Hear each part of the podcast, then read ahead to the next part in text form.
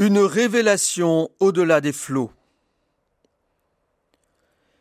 Qui a vu le Jourdain, torrent impétueux descendant de l'Hermont, sait qu'on peut s'y noyer. Peuple de terriens, les Hébreux ont peur de la mer et des eaux. Les forces du mal y résident. Mais Dieu, où pourra-t-il se révéler le mieux dans sa toute puissance créatrice et salvatrice, sinon là où il triomphe du mal? Ainsi, la sortie d'Égypte et l'entrée en terre promise sont marquées toutes deux par l'épreuve victorieuse d'une traversée des eaux maléfiques. Et que l'arche d'alliance s'engage dans le lit du Jourdain en tête du peuple, voilà qui fait écho à une histoire plus ancienne. Du livre de la Genèse, nous avons appris en effet qu'une arche a déjà dominé les eaux de la noyade.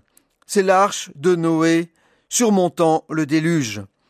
Le thème de l'alliance est intimement lié au récit du déluge. L'alliance apporte un dénouement heureux à la tragédie. En elle, Dieu décide de ne plus jamais déchaîner les eaux vengeresses. Désormais, il laissera à l'homme la responsabilité de la justice. Lui, Dieu, par la sainteté de son nom, aura souci de tous ces humains en qui il a placé son image. Quoi qu'il en soit, des faiblesses des uns et de la méchanceté des autres, il fera lever son soleil sur tous, les bons et les méchants. Après le déluge, sous les couleurs de l'arc-en-ciel, symbole de l'alliance, Dieu révèle son vrai visage. Il n'est pas ce juge sévère qui sauve Noé le juste et fait périr tous les injustes. Ce Dieu-là est une fiction, une idole suscitée par nos propres requêtes de moralité et d'équité.